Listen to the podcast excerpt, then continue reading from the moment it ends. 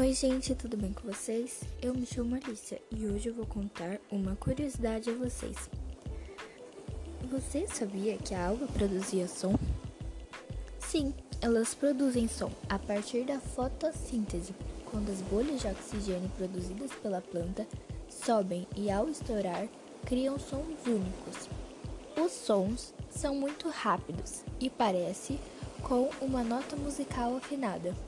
Você pode procurar esse som, mas ele não é igual aos barulhos dos animais ao seu redor.